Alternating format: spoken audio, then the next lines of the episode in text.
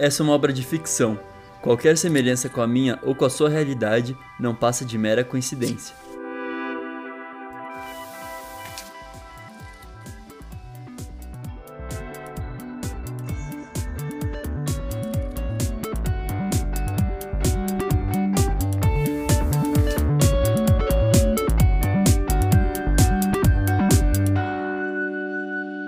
Minha Playlist Infinita, por Jean Vitor Chican.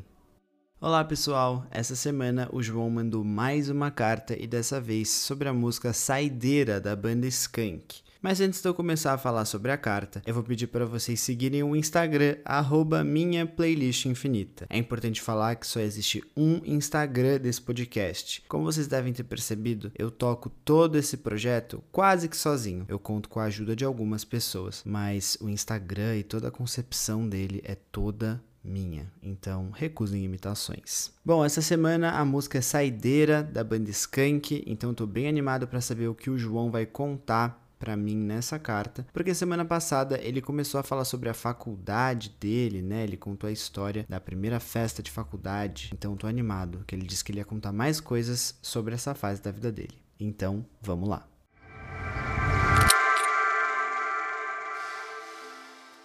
Na semana passada eu te contei sobre como eu conheci o Diogo e a Mariana e como isso abriu os meus olhos para ver a faculdade como uma nova fase que podia ser muito legal na minha vida. Mas ainda assim, eu tinha um pé atrás com a galera da faculdade.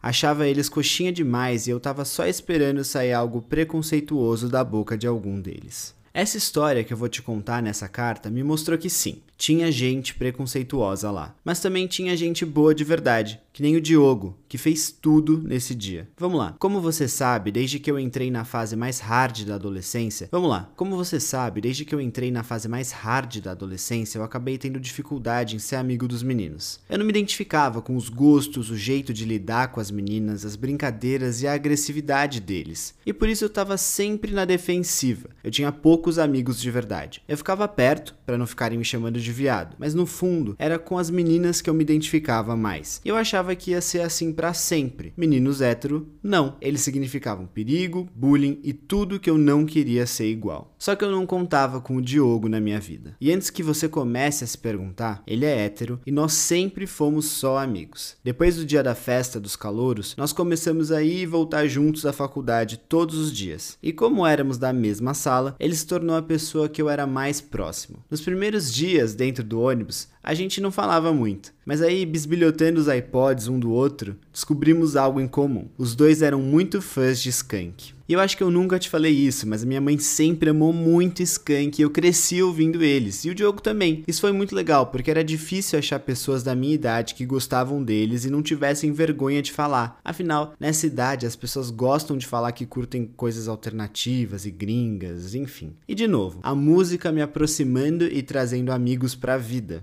assim como tinha feito com a Luísa na escola. Beleza, tendo esse fato na mão, eu vou te contar sobre esse dia. Eu não curtia a ideia de ir pro bar depois da aula, mas o Diogo adorava. E às vezes ele me convencia a ficar um pouquinho lá com ele antes da gente voltar para casa. Hoje eu vejo como isso era bom. Num bar, tomando uma cerveja, dá muito para descobrir quem são os seus de verdade e quem pensa besteira sobre a vida. Nesse bar dava para escolher as músicas para tocar. Você colocava numa lista lá e em algum momento tocava. E a gente sempre escolhia a saideira do Skank. Nesse dia em questão, nós estávamos conversando com um cara da nossa sala, um bombadão com voz grossa. E tava uma conversa legal até, porque ele era uma pessoa com opiniões muito diferentes das minhas. E aí a gente debateu muito sobre música. Ele estava defendendo que o rock estava em decadência e que o pop da época era um lixo. E assim, de rock eu até podia deixar passar, mas a Taylor Swift tinha acabado de ganhar álbum do ano no Grammy com o 1989. A mulher tinha dominado o mundo, né, todo o cenário, mudado a fórmula da música pop. Então ele não podia falar aquilo. E eu tinha propriedade para explicar o porquê. E como você sabe, esse tipo de coisa me move, né?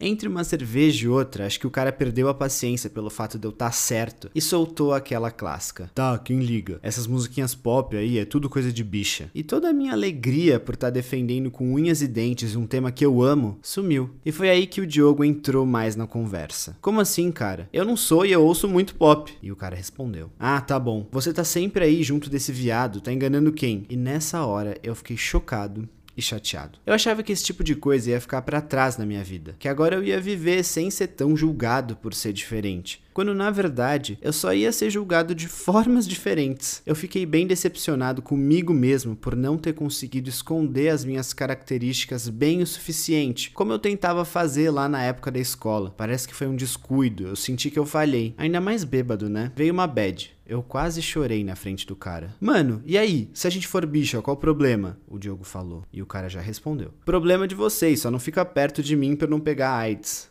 Eu juro para você, o negócio escalou muito rápido para uma homofobia burra e pesada. Enquanto eu tava ali meio petrificado com toda a situação, o Diogo lidou de uma forma bem mais leve e divertida que eu jamais seria capaz. Ele estava sentado do lado do menino. Ele só colocou as mãos atrás da cabeça dele e lascou um beijo nele. Pronto, agora você pegou. O Diogo levantou e foi para outra parte do bar. E eu segui ele chocado com tudo que tinha acontecido, né? O menino ficou ficou ali paralisado uns segundos, mas depois ele veio com tudo para cima do Diogo, deu um soco no olho dele. E antes que ele pudesse bater mais, as pessoas do bar já agarraram ele, separaram a briga e ele acabou indo embora. A gente ficou lá e a galera foi super legal com a gente. Deram gelo pro Diogo, que na verdade não tava nem ligando porque a gente ganhou mais breja e ficou lá um tempão conversando com todo mundo numa boa. Depois de um tempo eu perguntei se ele tava bem mesmo. Ele disse que sim, mas que tava cansado desses caras falarem essas merdas e acharem que tá tudo bem. E achou engraçado aquele babaca ficar tão incomodado com música pop e resolver falar aquilo. E deu risada, porque o cara devia estar tá todo preocupado agora porque tinha recebido um selinho de um outro cara. Mano, eu não sou gay, tá? Eu só não suporto esse tipo de coisa. Se um cara acha que ouvir Lady Gaga define a sexualidade dele, é porque ele não sabe o que é gostar de mulher de verdade. Bastou umas cervejinhas para ele mostrar que ele é um grande de um babaca, o Diogo disse. A gente ficou amigo do dono do bar e ele deixou a gente botar a música que a gente quisesse naquele dia. E aí o Diogo colocou uma playlist do Skank lá e a gente ficou cantando saideira com a galera. Fizemos outros amigos naquele dia, demos risadas e no final foi ótimo. Ele só saiu com o olho meio roxo, mas tudo bem. Quando eu cheguei em casa nesse dia, eu pensei muito na minha tia Vera e na tia Marlene, na quantidade de coisas horríveis que elas passaram na vida. Será que elas tiveram um amigo igual ao Diogo na vida? Ou todos foram cúmplices da homofobia? Homofobia da sociedade, igual a minha família foi com elas. Isso me pegou. Mas eu também vi que eu tinha muita sorte, porque numa faculdade super coxinha eu tinha feito um amigo que pensava coisas super legais sobre a vida e tinha coragem para defender as coisas que acreditava, algo que eu não tinha. E conforme eu fui vivendo a faculdade, eu acabei descobrindo que o Diogo tinha razão numa coisa. Nesses momentos que a gente pede uma saideira, né, uma breja, a gente consegue descobrir coisas de nós mesmos. Defendemos amigos, falamos umas verdades necessárias necessárias ou não. Damos risadas honestas, choros que normalmente seguraríamos. Tipo esse cara, que se mostrou um grande babaca. Ou o Diogo, que se mostrou um grande amigo. Não que eu esteja incentivando você a beber. Eu tô dizendo que nesses momentos de diversão, eu acabei descobrindo coisas em mim mesmo que eu escondia lá no fundo e eu comecei a incorporar elas na minha vida. Bom, eu conto isso para você nas próximas cartas.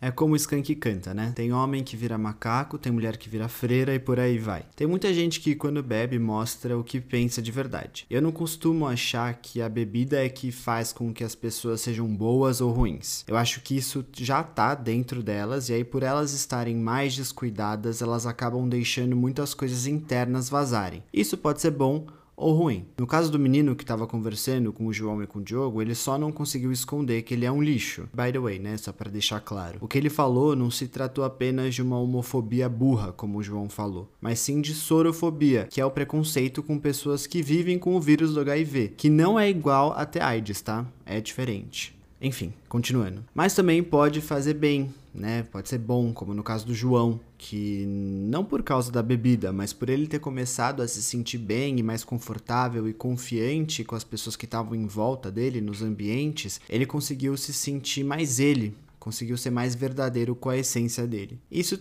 né, obviamente se deve a, aos amigos que ele criou na faculdade, que ele conquistou, como o Diogo, já que ele começou a ver que nem todo mundo é um lixo como ele pensava antes. Existem ótimas pessoas no mundo e é por causa delas que vale a pena viver. Então fiquei feliz também que ele conseguiu fazer coisas legais, né? Ir no bar depois da aula, o Diogo realmente convenceu ele a fazer coisas que ele não faria. E é isso, gente. Bebam com moderação mas se você for menor de idade, não beba. Até a próxima carta.